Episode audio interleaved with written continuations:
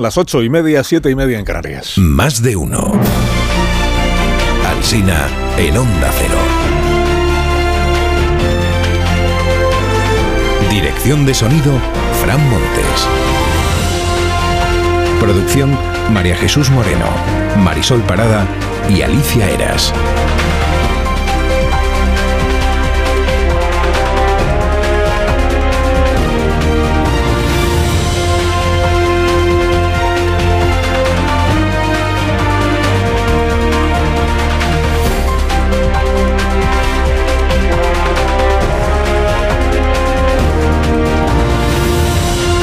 Estrenando la mañana del segundo día de noviembre, desde las 6 en punto estamos contando cómo empieza el día y aquí continuaremos hasta las 2 de la tarde que llega Elena Gijón, hasta las 12 y 20 en cadena, desde las 12 y 20 en emisión local. Un estudio científico sugiere que la Tierra es como la ley de amnistía, que lleva dentro los restos de una colisión anterior. Hay un planeta dentro de otro planeta. El embestido tuvo que tragárselo todo, pero el otro sigue ahí dentro generando anomalías sísmicas una hipótesis de un científico chino que ahora parece que se va eh, confirmando o asentando, ¿no? La Tierra. Bueno, últimas noticias en la prensa sobre la ley Puigdemont, ley de la necesidad, ley embudo. El país ya va sabiendo, el diario El País quiero decir, ya va sabiendo cosas sobre cómo queda el texto de, de esa futura ley. La impunidad, dice el país, abarcará desde el 1 de enero de 2013 al día de hoy, o el día que se presente en el registro del Congreso. El preámbulo apelará, dice el titular del diario El País, apelará al orden constitucional. Se deja caer en la información que esta es una cesión independentista. Porque Esquerra no veía necesario mencionar la Constitución en la ley y al final sí se va a mencionar. Mira tú qué bien.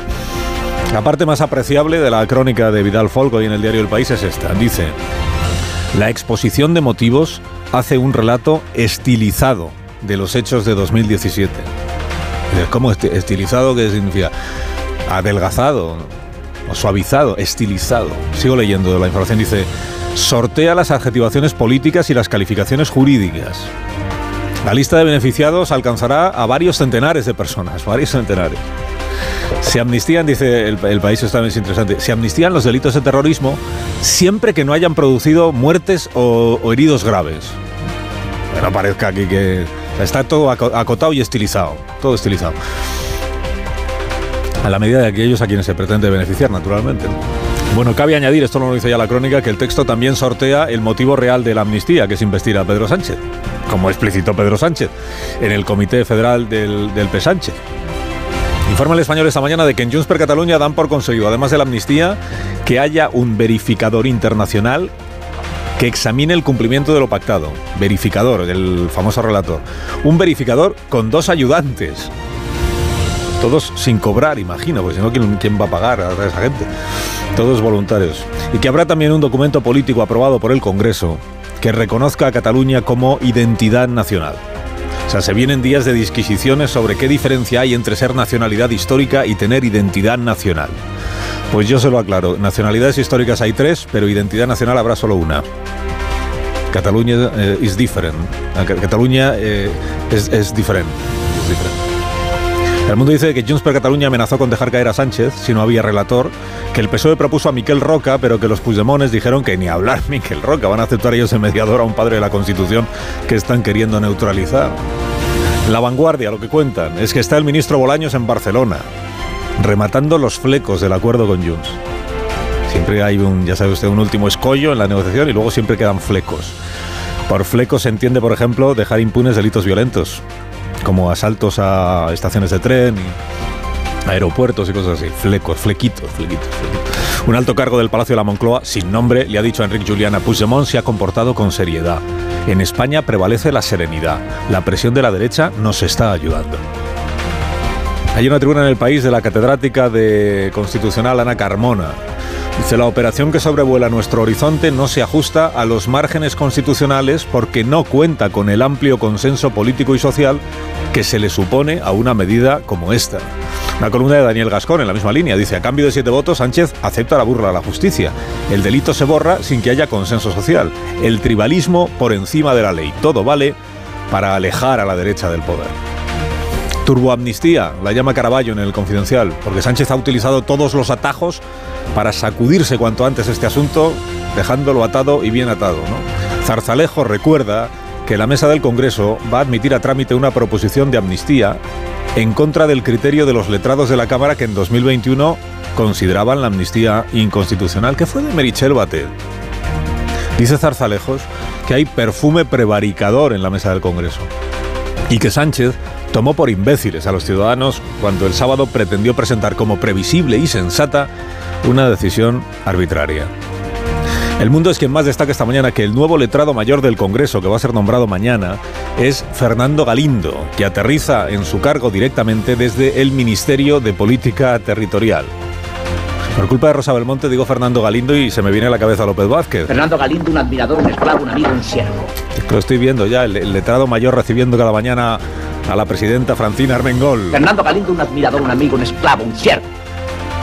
El mundo trae algunos nombres de militantes socialistas que están contra la impunidad de Puigdemont. O sea, no son solo Felipe González y Alfonso Guerra o García Paje. Hay algunos otros nombres, verdad, que, que no son de la primerísima línea. Francisco Javier Ocón, que dirigió el PSOE en La Rioja, hablaremos con él en un momento. Jesús Manuel Alonso, alcalde de Ágreda. Álvaro López, de las Juventudes Socialistas de Martos. En Valladolid se ha dado de baja Zenón Ridruejo, militante histórico del PSOE, avergonzado, ha dicho, por el trato del partido a. Apertura de la razón esta mañana, Moncloa no quiere disidencia en el PSOE. Alcaldes y dirigentes provinciales están recibiendo llamadas para que cierren filas y no se salgan del argumentario. Las presiones, dice la información, llegan a los segundos niveles orgánicos. Bueno, y otros asuntos en la prensa de esta mañana. José María Irujo ha localizado en Buenos Aires al Ultra que mató en el 77 a Arturo Ruiz. En una manifestación en Madrid a favor de la amnistía, de la amnistía de verdad, la del 77, este individuo ultra llamado Fernández Guaza disparó contra el joven Arturo Ruiz, lo mató, se dio la fuga eh, ha sido localizado por Irujo y el diario El País en Buenos Aires.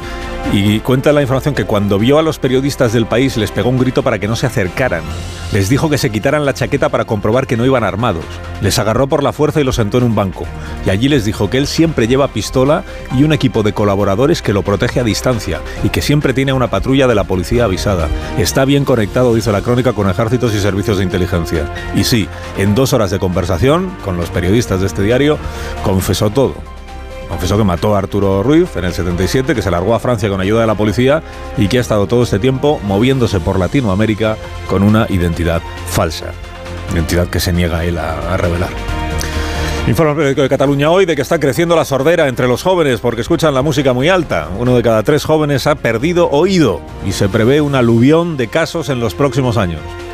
Entre la sordera por los auriculares y la miopía por las pantallas nos están quedando unos jóvenes de lo más achacosos. Y en el Día de Difuntos la inteligencia artificial resucita una canción de los Beatles. Que había era una maqueta que dejó grabada John Lennon, que Yoko Ono le entregó a Paul McCartney, y lo que se ha hecho ahora, porque nunca llegó a grabarse como tal la canción, se ha aislado la voz de Lennon, se le han añadido guitarras de George Harrison, esto lo explica el diario La Razón en una información muy completa. La canción se llama Now and Then y va a tener más repercusión hoy de la que habría tenido a las 3 de la tarde, creo que es cuando se estrena. Va a tener mucha más repercusión que la que habría tenido si la hubieran grabado en su momento, la canción. escribe Ignacio Crespo en La Razón, dice, no estamos tan lejos de un mundo donde las productoras decidan apostar por la inteligencia artificial. Imagina un Spotify donde cada canción que escuches sea nueva y la hayan creado para ti a partir de tus gustos. Se ahorrarían pagar derechos de autor a los cantantes de moda. Los artistas dejarían de ser necesarios para las productoras.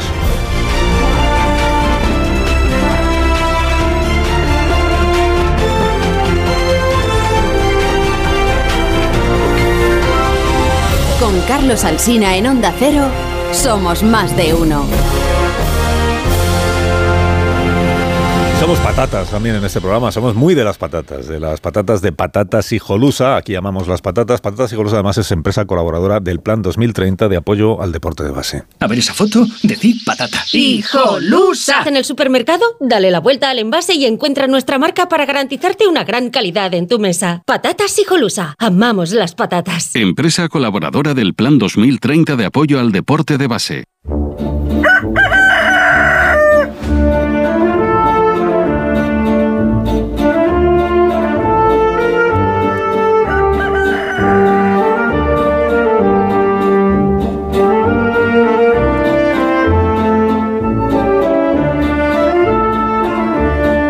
Hoy sí. Hoy sí, hoy sí, yo imagino que pues un poco forzado por la presión, claro. Y, y descansado, ¿no? Por, bueno, descansado, no sé. Pero aquí está el gallo a la torre, como algunas mañanas, algunas, a esta hora. ¿Qué tal, Rafa? Buenos días. Buenos días, buenos días. pues como siempre, puntual a mi cita y a mi compromiso con la audiencia. Aquí estoy, como siempre. Bueno, bueno. Así que en el nombre de la concordia se van a extinguir causas de terrorismo y de corrupción, porque en lo de la amnistía va a entrar tanto Tsunami Democratic como los CDR, como cualquiera que haya robado si lo ha hecho por la causa patriótica del procés. A ver, como primera conclusión de lo que se va conociendo de la ley de amnistía, parece que se va a instalar en el ordenamiento jurídico como eximente del delito el fin de independizar Cataluña. Eh, es una conclusión precipitada, ¿eh? porque el verdadero eximente del delito en España es ser socio de Pedro Sánchez. Yo lo que no entiendo es cómo esto no le gusta a los jueces, con la cantidad de trabajo que les va a ahorrar. Que el hacer de la necesidad virtud se convierta en un fundamento jurídico es algo que simplifica mucho los procesos penales. Es que hoy el equipo de opinión sincronizada señala a los conservadores del CGPJ por soliviantarse. Nótese que les llaman conservadores porque la igualdad ante la ley empieza a ser un concepto reaccionario. Lo progresista es dispensar la impunidad a tus socios. Mientras tanto, magistrados del TC, como María Luisa Balaguer, ya empiezan a revelar su criterio y dicen que la amnistía bien podría encajar en la Constitución. A esto no le ven problema pero se parece tanto, tanto a un juicio previo que cualquiera diría que lo que busca Balaguer es ser recusada para librarse del papelón. Concluye la torre, concluye. Bueno, pues concluyo con el país, que no, que no sugiere, nos sugiere, nos sugiere que, que, no hay que alarmarse, porque el preámbulo va a hacer alguna referencia al orden constitucional en su relato estilizado del procés. O sea, todo muy tranquilizador. Que tengas un día estupendo, Rafa, ahora que estás descansado, ¿verdad? Claro, hombre, qué mejor que trabajando. Sí, sí, sí, trabajando a tu equipo, quieres decir, porque... No, no, pues... no, oye, magnífico programa que hizo ayer Aspiro. ¿eh? Sí, extraordinario. Muy bueno, muy siempre, bueno. La brújula siempre queda en muy buenas manos. No, siempre. queda el mismo. El día de fiesta siempre quedan los mismos y nunca eres tú. Y, y, pero muy buen programa. O sea, ya me disculparéis que ayer no pude escucharos. No sé si hicisteis alguna referencia a mí. O sí, alguna. te llamamos Rafa La Puente. ¿eh? Sí, exactamente. y así te has quedado. ya para siempre. Sí, sí, pues nada, que disfrutes muchísimo del día, ¿eh? Sí, Rafa, Rafa La. Sin duda, Descansa, ¿eh? disfrutar es Gracias por madrugar alguna vez. Gracias, Rafa. Adiós, Rafa. Venga, es mi trabajo. Adiós. Sí, claro. ¿Alguna vez? ¿Qué tal, Marisol? Buenos días. Buenos días, Carlos Alsina. Los Callahan para estas personas a las que aún no he presentado. Pues para que descubran la nueva colección otoño-invierno que ya pueden ver en callahan.es. Un paso más en la exclusiva tecnología Adaptation. Tengas el estilo que tengas, Callahan dispone del modelo perfecto para ti que se adapta a tus pies y a tus necesidades. Los Callahan están fabricados con su exclusiva tecnología Adaptation que se adapta al pie con las mejores pieles naturales, forros transpirables, antimicrobianos y plantillas extraíbles. Son los únicos zapatos que se adaptan a tu pie y a tu forma de caminar. A la venta en las mejores zapaterías y en callahan.es. Tecnología, diseño y confort a buen precio. Estamos ya en tertulia en este programa aquí, más de uno, Onda Cero, con Pilar Gómez. Buenos días, Pilar. Hola, buenos días. Muy buenos días con Antonio Caño. Buenos días, Antonio. Hola, ¿qué tal? Buenos días. Con Antonio, con, sí, con Tony Bolaño. Buenos días, Tony. Buenos días, sí, sí, Antonio también. Sí, sí, sí. Antonio Bolaño, sí. Pues sí. Con Marta García ayer. Buenos días, Marta. Buenos días, Carlos. Y con eh, Amón Rubén, buenos días. Así nada, Carlos, ¿qué tal? También para ¿Cómo ti. Bueno, estáis deseando escuchar la canción de los Beatles, pero es que todavía no la tengo. No la puedo.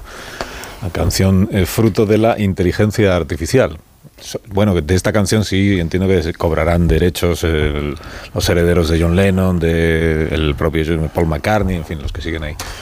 eh, cobrarán derechos. Pero en el futuro, pues podría ocurrir esto que cuenta Ignacio Crespo, ¿verdad? Que es que las canciones en realidad se creen con. ¿Cómo se llama? Eso ya está pasando, Los de algoritmos y eso, y que tú te pongas el Spotify y en realidad solo aparezcan canciones que hemos eh, eh, compuesto ahora mismo, ahora mismo, para ti, Antonio Caño, para ti únicamente. Tú dirás, ¿pero de qué artista es? De ninguno. Y de todos a la vez, para ti. La música de ambiente esta que se escucha en Spotify cuando se ponen listas de pues pon jazz o música para relajarse, Sí. música para tal. Ahí ya hay mucha, muchas canciones que han sido directamente creadas por inteligencia artificial y Universal Music no sé si utilizará em, inteligencia artificial para crear artistas de la nada, pero tiene uno de los pleitos más importantes ahora mismo de inteligencia artificial y ha denunciado a las empresas que están utilizando algoritmos para imitar, por ejemplo, a Taylor Swift o a otros cantantes ya famosos con canciones que ya no sabes si son de los famosos o simplemente se le parecen, porque es la misma voz, es el mismo tono, se le parece mucho y claro, exigen las, las productoras que, oye, si se está imitando a sus artistas, pues que les paguen. Bueno, luego si tenemos tiempo hablamos también de la jordera, uy, de la, jordera, de la sordera juvenil. La sordera juvenil. vamos la, finos la, hoy, jordera, vamos finos. La jordera es la amnistía, ¿no? Sí. Depende para quién. Depende para quién. Tú para, me has entendido. Para, para, los para, los beneficiados. Es una bendición. No, luego si tenemos que hablamos de la sordera juvenil. Y a los no beneficiados. De la también. miopía adolescente y. Eso lo tengo yo. Y de, la, y, de, y de, la, revuelta de los tenistas contra las bolas, este asunto que es también muy interesante. Es, sí, sí. Cómo se están quejando de las bolas los, los tenistas. Al parecer, pues las, las, cambian tanto que, que, no hay manera de. Entonces se resiente físicamente. Bueno, son asuntos que están ahí. Pero antes de eso, voy a saludar a Francisco Javier Ocón, que fue secretario general del Partido Socialista de La Rioja y que ayer firmaba un artículo en el diario La Rioja que tiene que ver con la amnistía, que es el asunto, pues, el, asunto que centra el debate público, político, social desde hace unas cuantas semanas ya. El señor Ocón, buenos días. Muy buenos días, Carlos. Buenos días. Francisco Javier Ocón fue secretario general del PSOE de La Rioja hasta el año 21, si yo no me equivoco, y también formó parte del gobierno de Concha Andreu, ¿no? En, en La Rioja. Sí, ¿no? sí, durante un año formé parte del gobierno, sí. Bueno. Eh, usted publica un artículo en el que explica sus razones para, en esta consulta que tiene abierta la militancia del Partido Socialista, sus razones para votar en contra, en lo que usted entiende que es votar en contra no del pacto de PSOE y Sumar, sino del otro, ¿no? De lo de la amnistía. Así que es, explíqueme cuáles son esas, esas razones cuya conclusión entiendo fundamental es se puede ser socialista, se puede ser de izquierdas, se puede desear un gobierno de PSOE con Sumar y no estar a favor de esta amnistía. Cuénteme.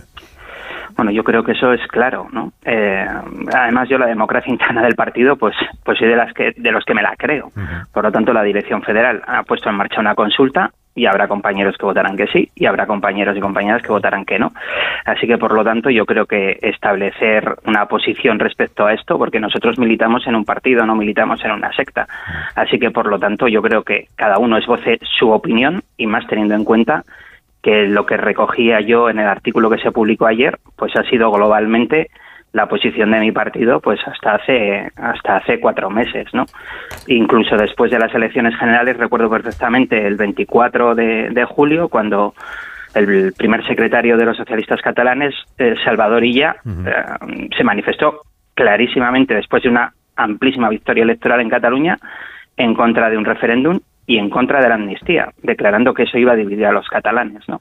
Así que, por lo tanto, estos giros, digamos, de carácter copernicano en asuntos de tal relevancia, pues yo creo que pueden ser vistos por una amplia parte de la ciudadanía y una amplia parte del electorado del Partido Socialista, desde luego, con cierto nivel de incredulidad y, y, de estupor. Así que, por lo tanto, yo que soy absolutamente contrario, como pueden ustedes esperar, a que en España haya un gobierno del PP con Vox, mm. no comparto ese discurso que parece que se ha instalado en mi partido de que si fuéramos a nuevas elecciones eso sería una consecuencia inevitable. Yo creo que si el Partido Socialista hiciera un buen ejercicio de, de pedagogía, de que se ha hecho lo que se ha podido con, con el mapa electoral surgido de las últimas elecciones, pero que evidentemente teníamos líneas rojas que no se podían cruzar, yo creo que el Partido Socialista se hubiese podido presentar a unas próximas elecciones en mejores condiciones que en julio. Y también quiero recordar que, por ejemplo, en 2019 repetimos elecciones, yo creo que por cuestiones de carácter mucho menores que las actuales. En 2019 porque, porque se rompió la negociación con Pablo Iglesias, quiero recordar, ¿no? Con, con, Podemos, por aquello de que Pablo Iglesias exigía unos ministerios o unos puestos que al Partido Socialista le parecía que no era razonable que quedaran en manos de, de, ese partido. No, pero esto que dice usted, porque en el artículo lo menciona, yo creo que ayer aquí en la tertulia también lo mencionábamos, cuando el, porque el propio presidente Sánchez el sábado en el Comité Federal lo planteó en esos términos, cuando, cuando se dice es que es o la amnistía, que es la condición para la investidura, o un gobierno de derechas. Eh, ayer en este programa decíamos un gobierno de derechas hoy no es posible porque no tiene mayoría parlamentaria ese posible gobierno que, lo invista, que lo soporte. En realidad la, alternativa es eh, una investidura al precio de la amnistía o ir de nuevo a elecciones generales. Pero esta idea que se está instala- instalando, al menos en el discurso oficial de su partido, que, que dice es que eh, ir a elecciones es lo peor que se, porque es lo peor para España y lo peor para, para la sociedad española. Veo que es, en esto es en lo que usted más discrepa, ¿no? Se puede ir a elecciones sin que eso suponga dar por hecho que, le- que al PSOE le va a ir mal. Sí, bueno, yo, si ustedes recuerdan todos los tracking electorales de, de todas las empresas de encuestas, pues yo creo que globalmente fallaron estrepitosamente en las elecciones de julio, porque prácticamente todas aseguraban una mayoría del Partido Popular con, con Vox, y eso finalmente no sucedió. Así que después del aprendizaje que podía resultar, eh, pues todos estos meses, ¿no? de negociaciones, yo creo que el Partido Socialista se podía haber instalado en una posición mejor de la que tenía eh, en julio, más allá de, más sobre todo después del resultado que hemos que tuvimos en, las pasadas autonómicas y municipales, ¿no?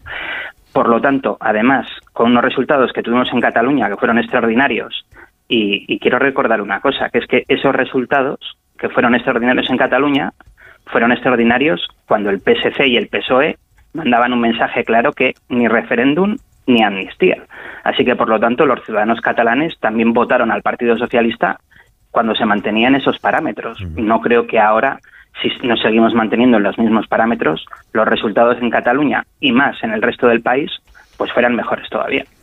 Usted en el, en el artículo lo menciona, mm, usted estuvo a favor de los indultos, o sea, a, a favor de la política que ha hecho el presidente Sánchez respecto de Cataluña en la legislatura anterior, a favor del entendimiento con Esquerra Republicana, es decir, todo eso no es obstáculo para, en este asunto concreto, que es el de la amnistía, tener una posición diferente de la que tiene la dirección de, de su partido.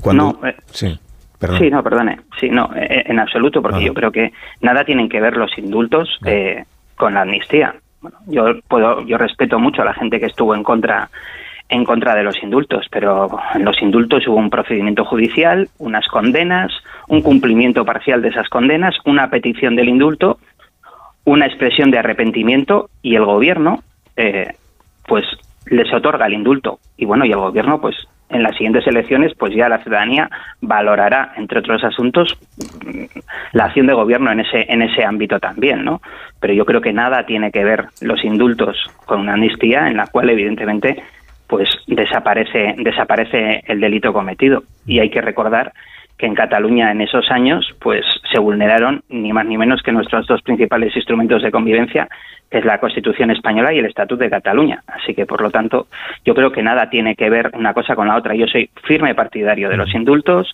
del camino que se ha llevado en estos años. Yo creo que la situación actualmente en Cataluña nada tiene que ver con la del 2017. No digo que solo los indultos se hayan llevado a esta situación. Evidentemente, también saber que la comisión de delitos tenía consecuencias jurídicas muy graves para las personas que lo cometieron, evidentemente a muchas personas en Cataluña les habrán hecho reflexionar, ¿no?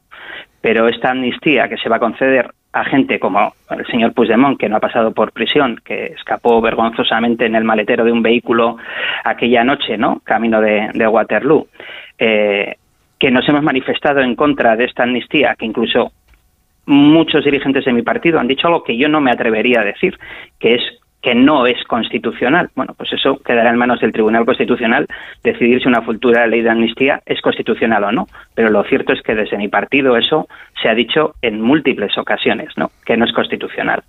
Y yo creo que las amnistías, por eso digo al final del artículo que que yo no creo que vaya a mejorar la convivencia en Cataluña, porque no se ha mostrado ni siquiera arrepentimiento respecto a la vía unilateral, pero es que creo que va a empeorar la convivencia en el resto del país, porque evidentemente el arco político a la derecha, ¿no? El Partido Popular y Vox y algunos otros partidos, pues desde luego no están en absoluto de acuerdo con esto. O sea que no veo que en el conjunto del país esta medida vaya a mejorar la convivencia. Y estamos llegando a unos límites de declaraciones absolutamente irrespirables y yo creo que en España en algún momento, especialmente los principales partidos, tendrán que poner, eh, subir el pie del acelerador, eh, tocar un poquito el freno y, y, mostrar ciertos niveles de responsabilidad porque no podemos seguir caminando con el nivel de discurso que se está caminando ahora mismo porque esa eh, digamos controversias del ámbito político desgraciadamente se han trasladado ya a la sociedad así que por lo tanto yo lo que sí pediría a todo el mundo es que levantase un poco el pie del acelerador y suceda lo que suceda no vayamos, digamos, a declaraciones estrambóticas, porque aquí parece que estamos en el apocalipsis cada 15 días, y yo tampoco creo que sea así. Te- Tengo curiosidad, eh, Francisco Javier, pues por saber, una vez que se publicó ayer el artículo en el, en el diario La Rioja, si ha recibido usted pues comentarios de, compañeros suyos de partido, de otros partidos, um, y reflexiones de, otros militantes del partido respecto de lo que usted ha dicho. Lo, digo porque venimos de unas semanas atrás en las que por manifestar posiciones como esta que usted manifiesta con tanta eh, libertad y serenidad, mm, pues a Felipe González, por ejemplo, o a Alfonso Guerra se les ha llamado desleales, o se ha eh, apelado a, la- a lo que llaman el patriotismo de partido, ¿no? Eh, entonces tengo por, saber si usted ha percibido, tanto a favor o en contra, opiniones que le hayan llegado de otros militantes de- del Partido Socialista, si hay otras personas que están en la misma posición que usted expresa, aunque no lo hagan, eh, aunque no lo manifiesten públicamente. Hombre, yo he sido secretario general de mi federación y sigo manteniendo contacto pues con muchos compañeros y compañeras pues que tienen mucha responsabilidad en otras en otras comunidades autónomas y evidentemente con, con miembros del Partido Socialista en mi comunidad autónoma, en La Rioja. Todos evidentemente no tenemos la misma la misma opinión. Yo con los que sí he hablado globalmente han manifestado un respeto absoluto eh, por la posición que mantengo, manteniendo ellos una posición diferente, que es manifestarse favorable a, a- a lo que se nos propone en esta consulta, ¿no? A, a votar que sí. Yo creo que ese es el camino, es decir, cada uno defenderemos nuestra postura, lo explicaremos. Es verdad que en, que en esta consulta del PSOE es cierto que sí, evidentemente hay un sí articulado, que es el de la dirección del partido, como no puede ser de otra manera, y es cierto que tampoco hay un no articulado, o sea, no hay ningún tipo de, de corriente que articule un voto negativo o que se pida un voto negativo. Yo simplemente quise explicar en ese artículo por qué voy a votar que no, con respeto a la decisión que ha adoptado la Ejecutiva Federal, pero yo creo que manifestando alguna serie de contradicciones y sobre todo manifestando una muy seria preocupación del hecho que nos pueda llevar ahora a tener un gobierno, un gobierno que puede tener un amplio nivel de inestabilidad eh, y el coste que esta medida nos puede suponer al Partido Socialista en unas futuras elecciones que puede que no sean tan lejanas debido a esa inestabilidad precisamente que expongo en el artículo y que dentro de dos o tres años nos acordemos de lo que acabamos de hacer ahora. Eh, señor Ocon, gracias por haber estado en este programa expresando su, su punto de vista. Y hasta cuando se quiera. Muy bien, pues muchas gracias, y a los oyentes de Onda Cero. Un gusto. Eh, Francisco Javier Ocon, he dicho que fue secretario general del Partido Socialista de La Rioja hasta el año 2021. En su momento formó parte también de la gestora aquella que se formó cuando, después del Comité Federal del año 16, del primero de octubre, que también fue el primero de octubre del año 16, cuando eh, Pedro Sánchez fue descabalgado, renunció a la Secretaría General del Partido Socialista, se creó una gestora.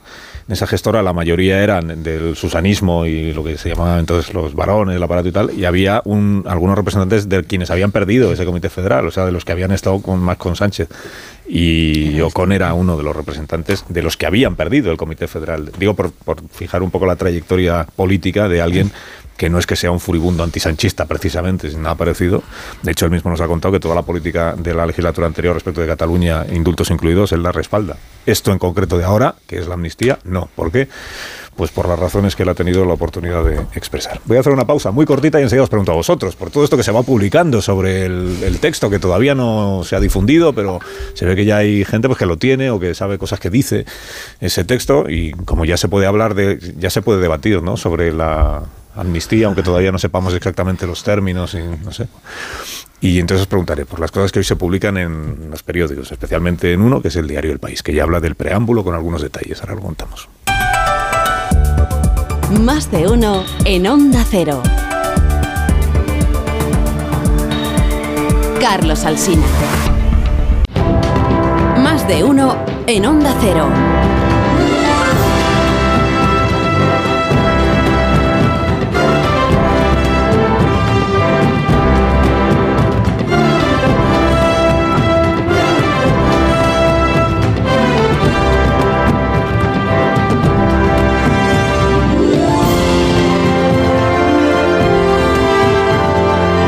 Bueno, 9 y 5 minutos, una hora menos en Canarias. Pilar Gómez, Antonio Caño, Tony Bolaño, Es que hoy me lo ponéis difícil, los bolaños y los caños. Lo has puesto difícil, sí. Marta Te lo has García puesto ayer, difícil. eh, Rubén Amón, por eh, mencionar rápidamente para aquellos oyentes que madrugan poco, no se lo reprocho, al revés, se lo envidio, y no están al tanto de esta información que venimos contando. Hay dos informaciones hoy en periódicos que creo que son relevantes para saber un poco cómo va el asunto de la negociación de la amnistía.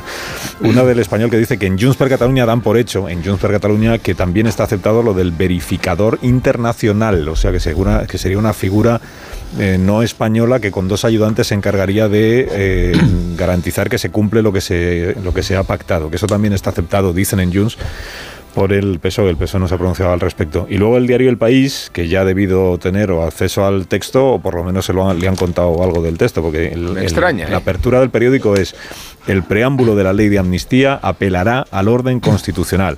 Dice que va a, dice, la norma consensuada, consensuada entiéndase por el PSOE Sumar y los independentistas, no consensuada por el, incluirá múltiples referencias al Estado de Derecho. Dice la información que distintas fuentes confirman que el texto legal que van a presentar los grupos parlamentarios incluye un largo preámbulo donde continuamente se refuerza la idea de que el objetivo central de esta iniciativa es favorecer la convivencia y la estabilidad institucional. Recuerda el diario El PS esto de que el preámbulo no tiene eficacia eh, jurídica, no tiene consecuencias jurídicas, ya lo contamos esto cuando lo del estatut.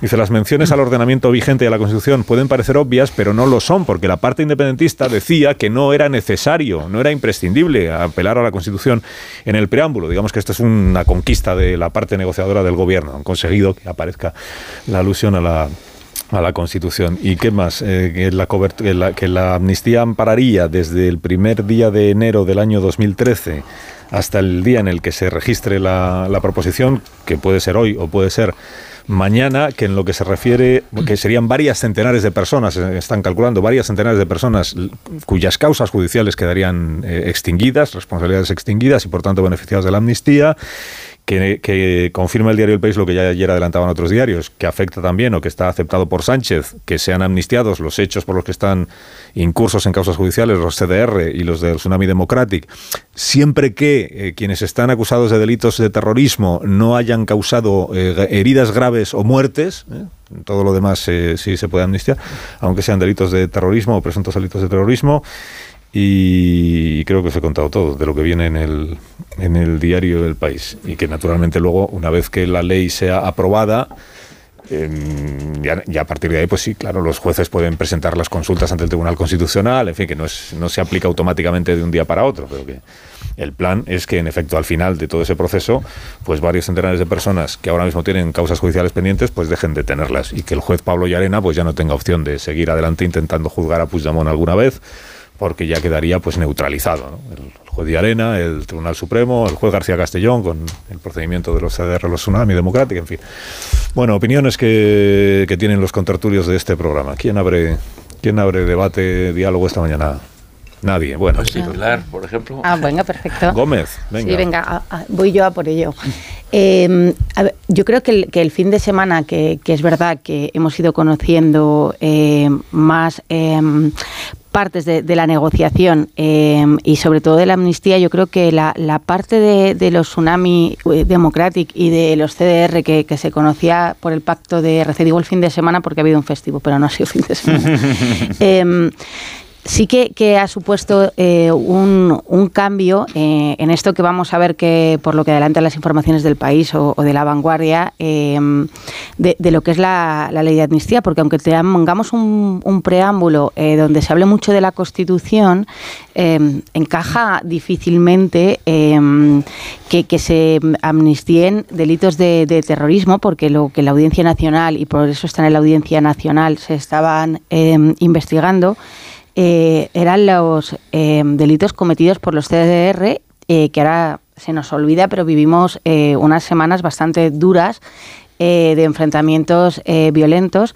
Y mm, Tsunami Democratic, que está claro que mm, era necesario porque estaba la causa de, Marta Rovira allí, la, la 2 de, de Orión Junqueras, eh, me parece que eso es un cambio eh, importante y que va a ser mu- muy complicado, aunque según lo voy diciendo, digo, seguro que encuentra la forma de, de contárnoslo en Moncloa, pero es muy poco justificable La de Puigdemont, eh, en ningún caso, para mí tampoco. Eh, quiero decir porque el, no por eh, lo que yo piense, sino por lo que vas leyendo de constitucionalistas, aunque ahora todos estos constitucionalistas no tendrán ni idea y me van a decir que hay otros constitucionalistas, pero bueno, hay una base que es la amnistía no se puede sustentar solo en el interés de Pedro Sánchez. Pero es que aparte estamos hablando de delitos de terrorismo, que me parece grave y hay que recordar que Europol la semana pasada, cuando se le pidió que sacara a estos grupos de, de la lista de organizaciones terroristas, la sacó de allí, pero dejó claro que eh, eran grupos eh, de extrema violencia y luego está la parte de la corrupción. Y la parte de la corrupción la, tiene que entender, es muy fácil de entender para, la gente. La parte de la corrupción no tiene nada que ver con em, el independentismo, con el, el, rollo este político que, estamos intentando eh, vestir la, la, amnistía, que nos están intentando vestir. La parte de la corrupción es que es malo haber dado dinero público de todos los catalanes, de las arcas de los catalanes, para eh, este proceso. Hay un juicio en el, en el, en el Tribunal de Cuentas, bueno, una causa y se les pedían 3 millones de euros. ¿Esto qué quiere decir? Que tienen las cuentas embargadísimas desde y el patrimonio, pues desde Junqueras a Puigdemont y al señor Artur Mas, que a veces se le puede olvidar a la gente que va a ser uno de los beneficiados. Y me parece muy importante. ¿Por qué? Porque detrás de todo esto no solo está que Puigdemont vuelva, que ya es una cosa lo suficientemente grave, sino que hay eh, el interés de toda la gente que ha hecho eh, el desafío al Estado y que para ellos era importantísimo, y esto es eh, un delito de corrupción, la malversación, que se les amnistiara. Entonces, amnistar delitos de corrupciones me, me parece que va a ser poco explicable. Antonio. Yo, creo que todas esas referencias a la Constitución que, que se dice que va a haber en el preámbulo de, de, la ley me recuerda el clásico excusatio no petita, ¿no? Cuando un gobierno tiene que explicar tantas veces que está cumpliendo la Constitución. Digo, cuando el gobierno tiene que explicar que lo que hace está dentro de la Constitución es porque probablemente eh, es consciente de que no lo está. Y esta ley, desde luego, no lo, no lo está, no voy a abundar en el asunto, pero simplemente es un ataque a, la, a la, separación de poderes eh, flagrante. La Constitución... Eh, eh, explica y sostiene y defiende la separación del, del Poder Judicial y el Poder Ejecutivo. Siempre, en todos los casos, sin excepciones, salvo una excepción, el indulto. No contempla otras excepciones. No hay otra excepción. Eh, y si hubiera otra excepción, la Constitución lo diría. Pero la Constitución dice expresamente que no hay eh, eh, otra excepción más que el indulto. Por tanto, esto supone, esta ley de amnistía supone un, un ataque directo al orden constitucional en, en, en, todos los sentidos. Es, es, es, frustrante argumentar en estos tiempos porque evidentemente la situación es tan grave que solo se pueden hacer pronósticos políticos graves, que solo se pueden hacer pronósticos eh, eh, muy pesimistas. Y por tanto eh, nos van a acusar de que somos unos catastrofistas y de que estamos haciendo, dibujando un futuro apocalíptico. No sé cómo de apocalíptico será el futuro con esta ley pero será un mal futuro.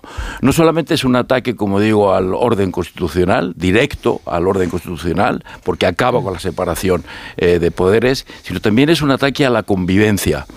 Eh, una, una ley de amnistía invita al incumplimiento de la ley, premia a aquellos que incumplen la ley, y condena y sanciona y humilla a aquellos que cumplen con la ley que la defienden y que la defendieron el 1 de octubre. Por tanto, nada bueno puede surgir de esta ley, no solamente en cuanto a la fortaleza de nuestra democracia, que se verá gravemente debilitada, sino podemos empezar a hablar a partir de esta ley de que esta es una democracia sin en, el que no, que no que no merece ese nombre porque no es un estado de derecho sino además como digo es un ataque a la convivencia que probablemente que probablemente nos va a conducir a días aciagos y a momentos que lamentaremos mucho entre los españoles. Tony. Bueno, yo parece que vivo en un mundo diferente. Eh, no aspiro a ser magistrado del constitucional, ¿eh? y no diré si es la ley es constitucional o no, porque no tengo ni puñetera idea, por mucho que hablen los constitucionalistas. O sea, ya, ya lo decidirá quien tiene, quien tiene potestad, que es el constitucional. Lo que sí está claro es que en este debate se están eh, planteando dos visiones de de España. O sea, una forma de ver el vaso medio lleno o de ver el vaso medio vacío. O si me apuráis recordando a, a mi época de niñez, que había un, en, el, en el había unas viñetas maravillosas de Don Óptimo y Don Pésimo. ¿eh? Y hay algunos que han optado por ser eh, Don Pésimo. Tú, Carlos, eh, hab- hablabas en tu editorial, me parece, a las ocho y media, de el, tema de los planetas, cuando un planeta embiste a otro, etcétera, etcétera. Que sepas que Chaplin dice que si los planetas chocan, del caos nacen las estrellas, y yo espero que nazcan las estrellas. ¿Por qué digo dos, dos Españas o dos formas de ver? Constitucional o no, ya se verá. Eh, por ejemplo, el Supremo ya quiere hacer, eh, digamos, una condena previa, eh, o sea, los magistrados conservadores. Se habla de, eh, de impunidad. Supremo no, el CGPJ. Perdón, sí. Vocales, no. Perdón, perdón, tiene razón. Impunidad, eh, bueno, o benevolencia, depende cómo se busque. Reencuentro total por un lado o seguimos con la confrontación que no sé a dónde nos conduce y sobre todo a los que vivimos aquí. Yo considero que no es una rendición del Estado, sino es el fin de las validades independentistas. O sea, esto es así. Por cierto, al se- el señor Ocon, que mm, quiero destacar el tono que ha tenido, hablaba de que Salvador Illa se pronunció en contra de la amnistía. No, se pronunció en contra del referéndum la noche del 23 del 23J. Y yo sigo diciendo que España no se rompe, sino que se pueden perdonar las causas, pe- o sea, eh, perdón, los efectos, pero no las causas. Bueno, eh, es una forma, es una forma de ver, pero es que es la situación que nosotros tenemos. Con la confrontación vamos a llegar a algún sitio más.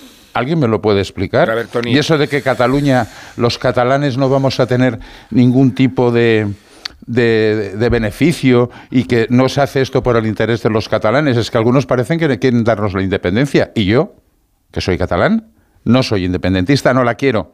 Pero quiero vivir en un país diferente. Y el reencuentro me parece una opción más que de sobra. O sea que amnistía, recordando aquel viejo eslogan, sí, gracias. Pero el reencuentro, ¿qué con- ¿en qué consiste? Esto yo es lo que no termino de entender en el argumentario del... Bueno, pues el, re- el el reencuentro reencuentro es que ahora los catalanes no podéis hablar entre vosotros y cuando Puigdemont esté amnistiado ya sí, ¿o cómo es esto? bueno, los catalanes, tú sabes, Carlos, de sobras, de sobras que hubo unos momentos de una tensión brutal. ¿Eh? De una tensión brutal, tú lo viviste porque hiciste programas desde, desde Barcelona en aquellos días y la situación era pero ahora eh, manifiestamente mejorable. Pero ahora ya eso no pasa, ¿no? No pasa, no pasa, No pero, no pero si queremos, nadie. pero si queremos avanzar en una reconstrucción del espacio político catalán, hace 15 días escasos, el señor Per Aragonés, que lleva dos años diciendo que no reúne a los partidos catalanes ni de broma, ya se ha comprometido a reunir a los partidos catalanes porque ya no es la voz del independentismo la única voz del, del, pueblo, del pueblo catalán. Y luego muchísimas más cosas. O sea, la normalización es el fin del independentismo. Porque la amnistía es re- el reconocimiento de su derrota, no es su victoria como lo planteáis vosotros. Exactamente, Es el reconocimiento de su derrota. Mira, Tony, una derrota, saben, una derrota ¿Tú crees que que les ha llevado saben? a una situación. Tony. sí, sí que lo saben y tanto que Tony, lo has hablado saben. del verbo... Si están Mira, desesperaditos. has utilizado un verbo que es perdonar. Se les ve muy desesperados. sí. Has Sí, sí, Sí, y tan desesperados están porque la desesperados, situación están hundidos, política están hundidos. Va a llegar Puigdemont, no, va a entrar oye, en no, Barcelona. No, lo digo yo. Puigdemont va a entrar en Barcelona igual que yo. realmente mirar, mirar cómo son los derrotado, confundido, Uno en uno, uno en uno. No, sí, claro. Sí, nacionalismo Si español qué entusiasmado. yo lo único- escena va a ser yo lo único que- al No en uno. independiente más irredento. No habléis, no- porque no, habléis a la vez. con la, Tony, no con la bronca se vive mejor. No, no hables a la vez que los demás para generar Pues que hablan todos ruido. a la vez contra mí. O sea, No, no, no, yo lo único que te digo es que esta descripción que tú acabas de hacer eh, es del 24 de julio. El 23 de julio yo a ti, ni a ti, ni a nadie de los que están defendiendo ahora la amnistía os había escuchado Eh, Carlos, esta, ahora esta te voy a descripción enviar- de la te- situación de Te Cataluña. voy a enviar un mensaje No de la- cuando, no la había prese- escuchado. cuando Ah, estaba sí. presentando un escuchado, libro que se llamaba Moncloa, Iván Redondo, La política o el arte de no lo que no se ve, donde un servidor y también Ah, Iván oye. Redondo defendíamos el reencuentro total Ah, el reencuentro, y nos sí. cayó la, la del pulpo. y yo lo defendí, con lo te- cual y te orgulloso referías a de la que ahora te, tener razón que Te antes no la tenía. Y cuando, parece. cuando a ver. hablabas del reencuentro total te referías a la amnistía. ¿no? A ver, a mí me estabas sin, pensando sin la solucionar el problema de Puigdemont, fascina, aquí no, Tony. no hay posibilidad de normalizar la situación política. Tony, me, me fascina que hables de Cataluña como si fuera Gaza y que nos cuentes Hombre, que aquí los catalanes de momento estamos... eh, tanques no tenemos. eh, eh, eh, no digo que hables de en una situación de excepción territorial o de victimismo eh, eh, antropológico que no tiene nada que ver de lo que hablamos, de que la amnistía es un abuso sobre el Estado de Derecho independientemente del sustrato que haya debajo. Que cuando tú hablas... Es consolidar el Estado de Derecho. Mira, Tony, has hablado, ¿verdad? Has hablado y has hablado vale, eh, bien, eh, bien, en unos bien. términos que no te conocíamos antes de prorrumpir la idea de la amnistía.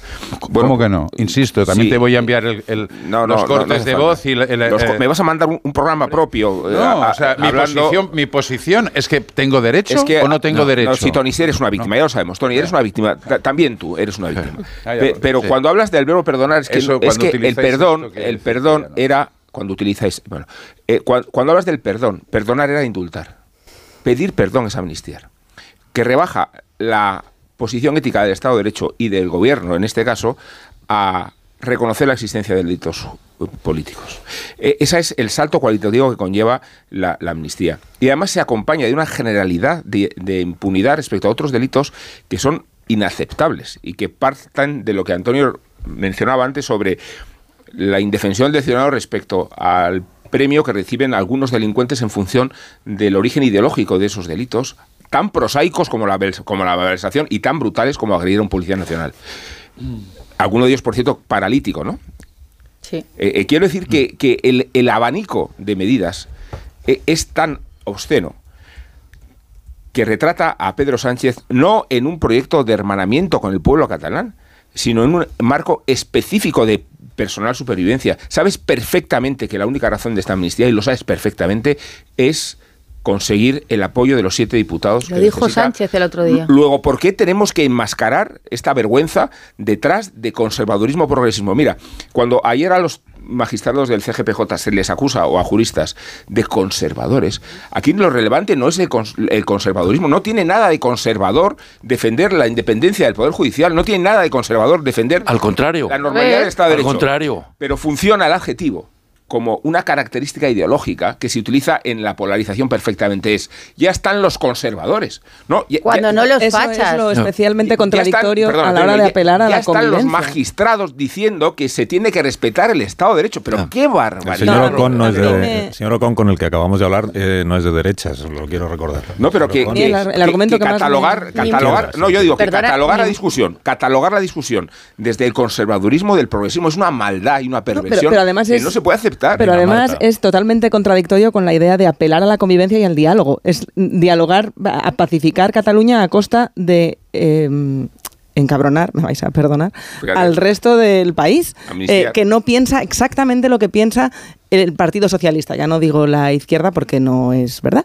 Eh, claro, si se está apelando a la convivencia y al diálogo, que, que puede ser, Tony, a lo mejor tienes razón y hay ahí un conflicto que no terminamos de ver y que hace falta ser pacificado, pero ¿cómo se va a hablar en nombre de la convivencia negando el diálogo y la búsqueda de entendimiento con la mitad del país que ha votado diferente? Eso sí que no tiene ningún sentido. Los- es que los votantes socialistas tampoco han tenido noticia en la urna de que iba a pro. No, pero imagínate, imagínate no que me lo puedo una- imaginar. que como en, como en, No, como en, no puedo en la imaginármelo. película de Men in Black hay, hay un cacharro No, que te hace olvidar todo en lo el anterior. umbral de las si elecciones hablamos sub- solo del pero- presente, de después pero, del Marta, 23J, no, no. tampoco Es tiene que en sentido. el umbral ¿Nos de vas a las llevar la contraria cuando tenemos, estamos de No, acuerdo en el umbral mismo, digo que en el umbral mismo de las elecciones, en el umbral mismo, Pedro Sánchez renegaba de la amnistía. Pero por no volver a antes del 23J. Es que- No, es que, es que no se puede. es que es 23J, importante volver, Marta, es que es importante volver porque los argumentos los dieron ellos mismos. Estoy de acuerdo, es que lo que yo acabo de decir en mi intervención anterior, no me lo he inventado, es lo que escuché al Totalmente ministro de, acuerdo, Justicia de Sánchez. Que hoy está Totalmente de acuerdo,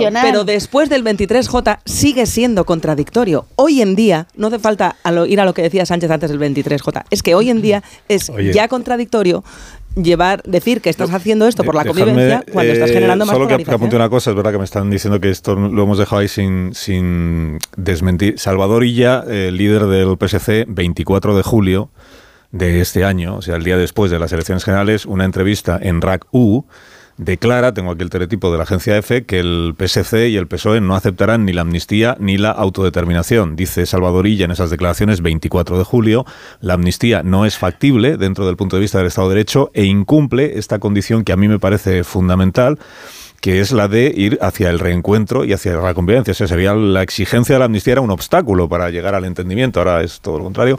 La ciudadanía de Cataluña no votó pensando ni en amnistía ni en referéndum de autodeterminación, sino en seguir avanzando. Bueno, no pasa nada, se cambia de opinión, ya, lo sabemos. Cambia de opinión, pero, pero, pero, son, nucleares. pero son conscientes de la irresponsabilidad de esta actitud. De verdad, eh, son conscientes de a dónde conducen este, eh, a este país, el grado de división que se va a producir en este país. No sé cómo será el reencuentro en Cataluña, desde luego creo que es falso porque no hay ningún no hay no puede haber ningún reencuentro, ningún reencuentro cediendo ante los delincuentes. Eso es imposible, ningún reencuentro en el mundo se produce sobre la base de ceder ante los delincuentes. Pero son conscientes del daño que se le va a producir al resto del país, la división, el rencor que se va a acumular. Es consciente el Partido Socialista, es consciente los que apoyan, los que apoyáis esta medida del daño que se le va a hacer a nuestra democracia. Yo creo que es un acto de tal irresponsabilidad. Vamos a pagar un precio tan caro tan alto por esto que francamente me parece indignante. Sin duda, esto no es un episodio, no es un episodio político más en la historia de nuestra democracia. ¿eh? Esto no es un episodio, no lo tomemos como tal.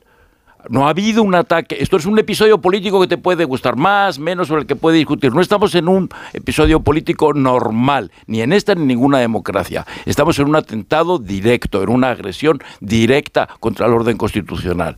Tengo otro teletipo que me pasan aquí de, de, Salvador Illa, 24 de julio del año 2023. Illa descarta que se negocie con Puigdemont para la investidura. El diálogo irá siempre con los interlocutores habituales de Junts y no con el expresidente de la Unidad, Carles Puigdemont. Bueno, hay, que, pues hay, que, recordar que en esto de la reconciliación ahí ya lo, apartó el propio Puigdemont de las negociaciones, dijo que no era un interlocutor válido, a lo mejor le pasaron estas eh, notas que tú estás leyendo y dijo, pues no me vale Salvadorilla porque ha eh, dicho todo esto. Eh, a mí al margen de, de verdad de, del debate de mm, conservadores, progresistas, derecha o izquierda, yo sí que eh, humildemente veo que, que se ha cruzado una línea y que además eh, me parece muy bien que hayan salido los vocales del Consejo del Poder Judicial y me parece que, la Judicatura y la Fiscalía, que no se nos olvide que estaba acusando a los eh, CDRs y a Tsunami con informes que hemos estado eh, leyendo y viendo de, de comportamientos violentos, que yo recuerdo a la que era fiscal general del Estado, Dolores Delgado, con la que he podido estar enfrente contándome la gran amenaza que suponía todo esto Recuerdo al señor eh, Grande Marlasca, cómo eh, arremetía contra estos comportamientos que calificaban cercanos al, al terrorismo. Eh, yo, yo, lo que quiero señalar es que los jueces son los, de verdad, más allá de la convivencia, los que acaban de ver su función totalmente denigrada, porque si tú eres un juez, ¿de qué sirve lo que tú hayas instruido, lo que tú hayas sentenciado, lo que tú hayas si, se ha quedado en nada. Es decir, toda la labor de los jueces se pone en entredicho porque hay un eh, gobierno que esta vez lo va a hacer, pero ¿por qué no lo va a hacer en otras ocasiones? Si ya se hace una vez, ¿por qué no van a hacer en otras ocasiones? Eh, ¿Dónde queda el Supremo? ¿Dónde queda, eh, insisto, la Fiscalía y los instructores de la Audiencia Nacional? ¿Dónde quedan? Hago, una pausa, si me ah, no, pero el, vaya muy callados. Ah, no, no, yo, tenía, intención, pero lo, lo como me echáis la bronca si hablo. No, yo os he hecho la bronca solo si habláis todos a la vez. Ah, vale, y si cuando está hablando uno empezáis a hablar por debajo para, para desestabilizar y generar ruido, eso sí, os echaré la bronca. Pues, Hombre, ¿qué, pues me doy cuenta, ¿eh? me doy cuenta de los trucos que utilizáis. Vale. Creáis que no, que llevo muchos años aquí. Yo, pero sí, yo soy un santo varón. No. Os acercáis al micrófono para que, que, así suena más alto. Bueno, esto es, perdona, esto es de primero de carrera. Hay que acercarse al micrófono para que la otra voz quede en segundo ah, término. ¿ves, cómo me sé los trucos? Bueno, venga, Tony. Eh, a ver, yo es que después de haberos escuchado, digo, no sé cuál es la solución que planteáis vosotros, o sea, al, al problema catalán. porque a verlo, a ver, el problema catalán, a verlo, haylo, por mucho, por mucho que intentéis tocar todos a el violín como si no hubiera absolutamente nada.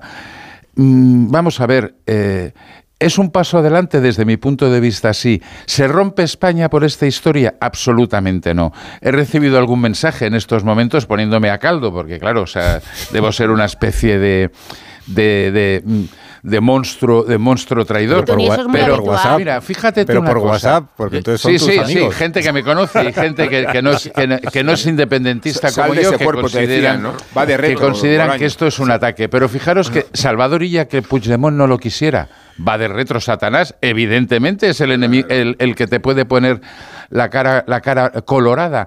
Porque fijaros dos de pequeños detalles. 2017, man independentista, un millón y pico de personas. 2017, man no independentista, un millón y pico de personas. Pero nos ha fastidiado. 2023. Dejadle que acabe. Na- 50.000 personas en una mani no, eh, no independentista, con algunos bastante, bastantes desde fuera en autocares.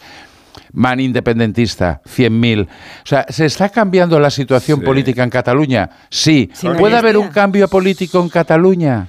Sí. Pero todo eso Hombre, si eso, o- si el problema es que ese cambio político lo protagoniza el Partido Socialista, bueno, entonces estamos Tony, hablando de ¿sabes? otra cosa. Porque la gran solución que aporta el el, PP Socialista ante todo esto es solamente que se repitan las elecciones. Virgencita, No, no, hay virgencita, a ver si las Tony, puedo ganar. ¿sabes No, por no. qué no hay lazos amarillos? Porque se les concedió los indultos. Porque están ¿Sabes por derrotados. qué? O sea, No, porque están ¿Sabes- derrotados. sabes A por ver si qué? nos situamos. Escúchame. Tony, vale. ¿Sabes por qué eh, eh, el- Esquerra apoya las iniciativas políticas del Partido Socialista? Porque se reformó el delito de malversación. Y, y- y sabes por qué Junts va a apoyar a Sánchez en la investidura? Te lo voy a explicar. Porque la alternativa es peor. No, porque Puigdemont va a venir a España de delincuente a mártir.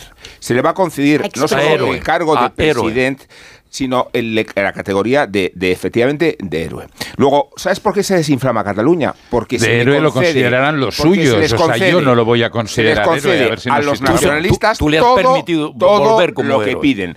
Todo lo que piden. ¿Cómo no se va a desinflamar? Pero si, si todo lo que piden es un episodio permanente de cesiones. Si aquí no hay, no hay discusión, si, si- si es solo cesión. Pero. Una parte pide y la otra se lo da. Pero- y se lo da no por la convicción de un proyecto político, sino por la pura y puta necesidad No, no, no, aritmética. lenguaje no, He una dicho pausa, aritmética, una perdón. pausa, una pausa.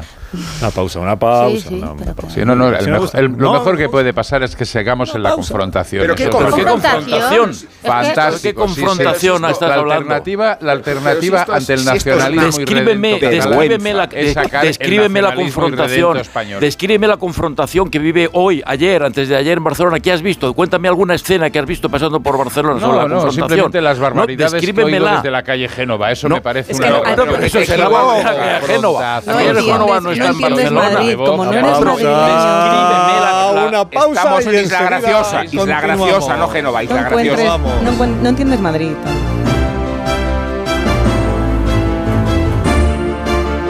Más de uno. Onda Cero. Carlos Alsina. Los españoles.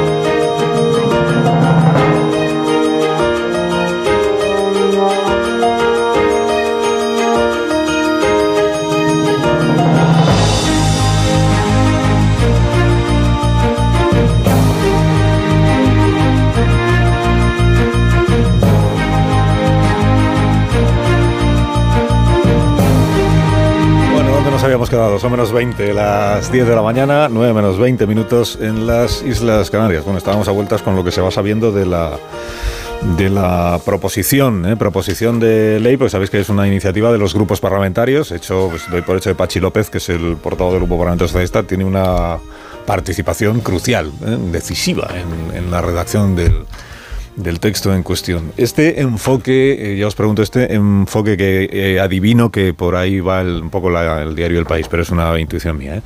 Este enfoque que dice, bueno, pero eh, a ver, los independentistas también están cediendo, porque naturalmente eso es una negociación entre dos partes. Oye, frente a una amnistía, nada menos que una amnistía, pues ellos también ponen algo de su parte. Entonces, ¿en qué han cedido?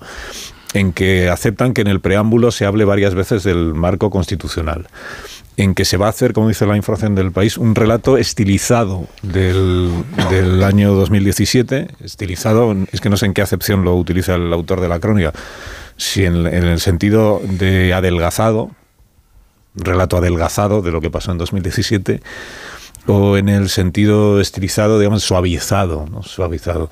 Dice, así como los independentistas han renunciado a eh, sacar pecho, a, mostrarse heroicos por lo que sucedió en 2017, la otra parte, que entiendo que es el gobierno de España o el PSOE, ha aceptado no hacer adjetivaciones jurídicas eh, ni políticas a lo que sucedió en 2017 y se limitan a remitirse a las sentencias que, ya se han producido, la del Tribunal Supremo sentencia que a su vez fue neutralizada por los indultos, como, como todos, y que va a ser más neutralizada por la amnistía. Como todos, como todos sabemos. Entonces, esta idea, también hay, hay, un argumentario o un argumento que he escuchado yo en boca de algunos partidarios de toda esta operación que dice, no, aunque no haya un, una renuncia expresa por parte de Puigdemont, de Junts, a la vía unilateral, que esta era otra de las cosas que decían, no, pero ellos renunciarán a la vía unilateral, aunque no exista esa renuncia expresa, el mero hecho de que abracen una amnistía es una forma de abrazar el marco legal y el marco constitucional y por tanto es como si hubieran renunciado a la Perdona, yo tengo una mejor en esta porque digo mejor eh, porque va un poco más allá y es nueva y es eh, aunque no renuncien a la unilateralidad eh, explícitamente, implícitamente lo van a hacer porque al haber un verificador estás negociando. Este es la, el rizo del rizo, es decir, el verificador que hasta hace dos días era impensable y es verdad que era impensable para, para Moncloa. Pilar, no, entiendo bien no claro, eh, lo, lo, no, el verificador al final va a ser una garantía de que están en sentarse a dialogar y a negociar. Por lo tanto, no van a hacer nada unilateralmente. El verificador lo único que garantiza es que se reconoce implícitamente que España bueno, no ya, es una bueno, democracia yo te plena. Estoy diciéndolo, puedes, puedes eh, Yo- leerlo yo- yo- en las crónicas de medios nacional.cat, etcétera, etcétera. Eso es estar también Bueno, yo dentro creo que, de eh, una mesa de diálogo, diálogo, porque el verificador cada uno Yo lo creo- venderá como lo considere. Y eso quiere decir que quieres sentarte y dialogar. Bueno, bien, pero sabemos que, Pilar, sabemos que eso Bueno, es yo- una- es- lo- hay que acostumbrarse al nuevo No, lenguaje. bueno, no, pero no, no, acostumbrarse, pero no aceptarlo, no darlo No, por bueno. no, yo no, creo no, que yo estas no le doy por bueno claro, nada. Yo creo que a estas alturas eh, no es ni siquiera tan importante lo que figura en el preámbulo de la ley. Eh, eh, todos sabemos cuál es la razón de la ley, que son los siete votos que le falta a, a Sánchez para ser inves- investido. Por tanto, ese preámbulo lo único que trata es de ver eh, cómo, eh, sin, sin reconocer la verdad, eh, cómo se disfraza cómo se disfraza esta, esta qué mentiras se incluyen, cómo se, se disfraza esta, esta iniciativa. No me parece ya tan importante. La ley de amnistía en sí, lejos de poner a los independentistas en el ámbito de la negociación y de la renuncia a la unilateralidad, es exactamente lo contrario. En la, en la amnistía es el Estado el que reconoce que lo que hicieron los independentistas en 1 de octubre de 2017 fue correcto. La ley de amnistía supone, además de todo lo que hemos Perdonar hablado perdón, anteriormente, es que el Estado admite la vía del referéndum de autodeterminación de los catalanes, que fue buena, que fue buena y que no debió ser sancionada. Eh, si yo fuera Puigdemont, incluso, incluso trataría de dar por buenos los resultados de 2017 sin necesidad de hacer otro referéndum. ¿Qué es lo que quiere Puigdemont? Eh, 35%. ¿no? sin necesidad de hacer ni siquiera otro referéndum, porque la ley de amnistía en sí, por su filosofía, por su contenido, supone eh, la- la- el, el referéndum de aquel, de aquel referéndum. Es que luego las objeciones que se le hagan, y la primera intervención de Pilar mencionaba todos los obstáculos que puede encontrarse, en realidad Pilar son posteriores a la meta de la investidura. Sí, sí. Una vez conseguida la investidura entraremos en otros matices y en vericuetos, pero no respecto al objetivo primordial de Sánchez, que es coronarse y demostrar que con él el bloque eh, soberanista tiene mucho más expectativa y esperanza que si se produjera una alternativa en el poder.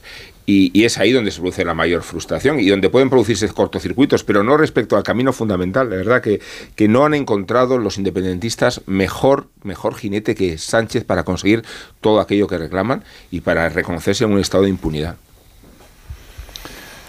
Bueno, eh, yo os, voy, os voy a, a, a- a pedir que volváis a leer, el, el- a leer, perdón, el Al discurso. rey leal yo vuelvo siempre. Sí, al- el discurso de Puigdemont del 5 de septiembre, donde mm, ¿Y ¿Sabes qué reconoce dice el rey primera Solo una vez- frase del rey leal. ¿Sabes qué dice? Maldito el pueblo que tiene como líder a un ciego que lleva de la mano un loco. Bien, muy bien, ha sido muy interesante. No, ah, no es que que la El 5 de septiembre, Carla Puigdemont hizo un discurso donde que... reconoció que sí, el 2017 lo hicieron todo muy bien, pero que hay que hacer un nuevo referéndum y ya veremos cuáles son los contenidos. El Partido Socialista Catalán nunca ha dicho que no se haga el referéndum, sí el de independencia, pero otro referéndum va a ser necesario. Eso sí, claro, cuando se cumplen todos los requisitos que pide la Constitución, luego llega al Constitucional como el tío Paco con la ah. con la rebaja. Por tanto, y luego a lo mejor hay que empezar tanto, a pensar que las situaciones ver, las situaciones empiezan a gestarse claro.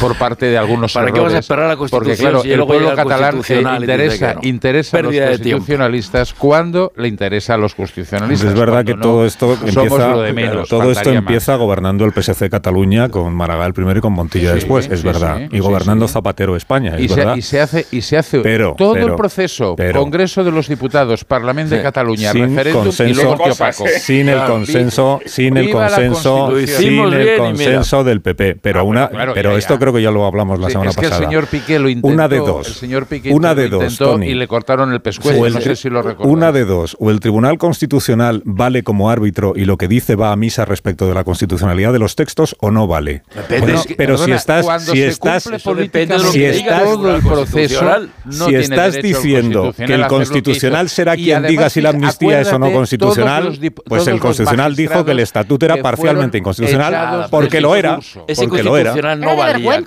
porque lo era. Constitucional era ese constitucional no valía para nada. Este constitucional se ha convertido en un adlátere del Partido Popular. Es que hombre, era, hombre, este, no como este, no como este, no no como si no este. Se van a su casa después no de tener como este, el donde no hay una caducado. sola figura conectada al Partido Vamos Socialista. Vamos a ver, que esto de echarle, la, esto de echarle la culpa al Constitucional. El Consejo General del Poder Judicial tenía que haberse ido a su casa sí. hace bastante Hombre, tiempo. Tanto, y el Supremo también. Tony, ¿qué hacemos con Campo? Tony, y los jueces. ¿Qué hacemos con Campo? Estoy hablando del Tribunal Constitucional, no, Yo también, yo también, yo también. Te voy a decir que... Estoy hablando de los que tienen el mandato caducado. No, estoy diciendo que el magistrado Campo nombrado... Nadie tiene el mandato caducado. Están pendientes de renovación, pero el mandato no caduca. Ah, sí, sí, sí. No, no, no, no caduca. No pero caduca. tenían que haber sido pero me y, y, espera, déjame que déjame, los resultados déjame, electorales. No me meta ruido, Tony. Déjame que ah, recuerde. Yo soy el que mete ruido. Sí, porque estoy intentando hablar yo, que además soy el presentador, y ah, tú de fondo sigues hablando para entorpecer mi intervención. Solo quiero recordar una cosa sobre el Tribunal Constitucional del año 2010 que tú sabes. Que tú sabes. ¿Cuántos magistrados estaban en el Tribunal Constitucional en aquel momento? ¿Cuántos había? Debatiendo sobre el estatuto como son los culpables de todo lo que nos ha pasado, ¿cuántos algunos, algunos fueron inhabilitados porque el PP ya se encargó de ir quitando posibles partidarios el, al estatuto, por ejemplo, señor había, que echarlos. Sí, sí, sí, no, pero ese es uno, uno, el señor Prestrems, uno. ¿Cuántos había deliberando, Tony? No, eso ya no me acuerdo. Yo no, sí. No tengo yo, tanta memoria. Yo sí, yo sí, porque es muy importante. Si le echas la culpa al Constitucional de todo lo que ha pasado en el año 10, tendrás que saber los, de, los datos. Eh, eran 10, eran 10 de esos, mayoría progresista, de esos 10. Sí, claro. De hubo, esos, hubo un de progresista que, se votó con los conservadores. Sí, no, no, sí. no, no, no, no, sí, Que no. Eh, respóndeme a la pregunta y verás que es que no. Bueno, pues de. Esos diez, de esos 10, ¿cuántos decidieron o, o, o, pensaron o opinaron que toda la parte relativa al Poder Judicial del Estatut era inconstitucional? 14 artículos. ¿Cuántos de 10? Ni idea. 8, Tony, 8. Ah, los mismos que, dijeron que, eh, los mismos párrafos del, Estatuto Andaluz, del Valenciano y de otros que están en el catalán, ¿Qué pero en Cataluña eran inconstitucionales. ¿Qué párrafos son esos? Pues mira, es que no lo tengo a mano, Carlos. Es que no lo sabes. No, no, sí que lo sé. Sí que lo sé. Repetís, mira, ahora, eh, voy a hacer una búsqueda de Google porque es tan rápido que sale.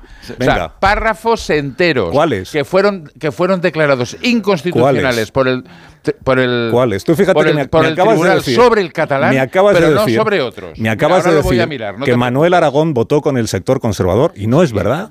¿Cómo que no? Manuel Aragón, gracias al voto de Manuel Aragón, se declara constitucional el preámbulo del estatuto constitucional, no inconstitucional. Lo, ah, de, pues lo del Parlamento dice que Cataluña es una nación, pero está declarada comunidad autónoma gracias al voto de Manuel Aragón, se declara constitucional el preámbulo. El preámbulo, hombre, ya es que lo eso que lo ocurre, faltaría, porque es que somos una nación. Que no, seamos nación no quiere decir que queramos Tony, tener Estado una mayoría de catalanes. Pero no me lleves es la contraria, no, no, no me lleves la contraria si no te lo sabes.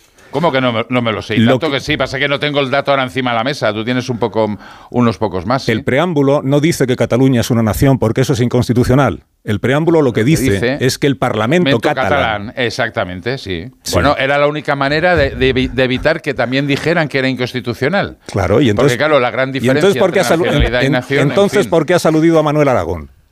Joder. No lo sabes. Vale, vale, venga. No lo sabes porque crees Sí. que Manuel No, no, Aragón no, sí, lo- desempata en favor de la derecha. Y no es verdad. Y no es verdad. No, es verdad, es verdad. Y no es verdad.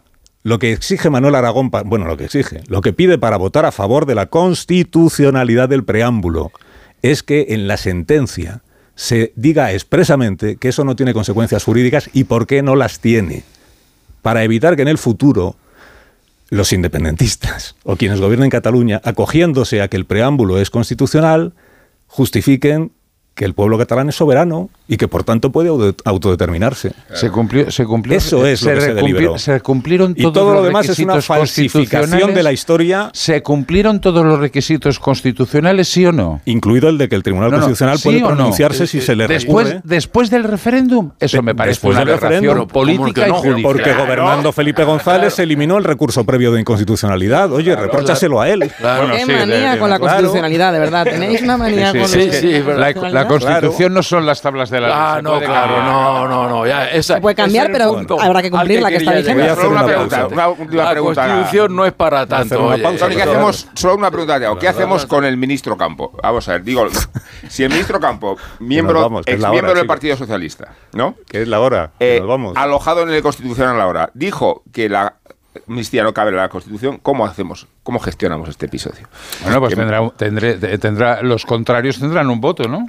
Digo yo, si eso es así. Es que como el No, no, no, Constitu- si eso es así, no, es así. Ah, es así, No, hombre, es así, bueno, claro, claro. por Dios, está escrito. Como al constitucional de este se le ocurra decir que la ley de amnistía es inconstitucional, vamos, no sé qué vais a decir del constitucional los claro. que habláis del, del año 2010. ¿Cómo se le ocurre al constitucional hacer su trabajo? ¿Cómo se le ocurre? Una pausa que nos tenemos que ir, de verdad. Yo estoy muy animado, pero... Más de uno en Onda Cero.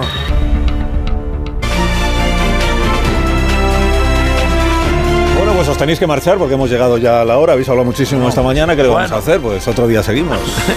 Adiós, bien. Antonio. Gracias, gracias, Carlos. Adiós, Pilar Gómez. Adiós. Adiós, Tony. Ya tengo los artículos, si quieres te los recito, ¿eh? Ahora. Estatuto de Baleares, Ar- Aragón y Andalucía. Reabrimos la conversación, no me Venga, voy. Me estaba yendo, pero si no me Va- quedo. ¿eh? Poder judicial, cajas de ahorro y esfuerzo fiscal. Léete- y verlos.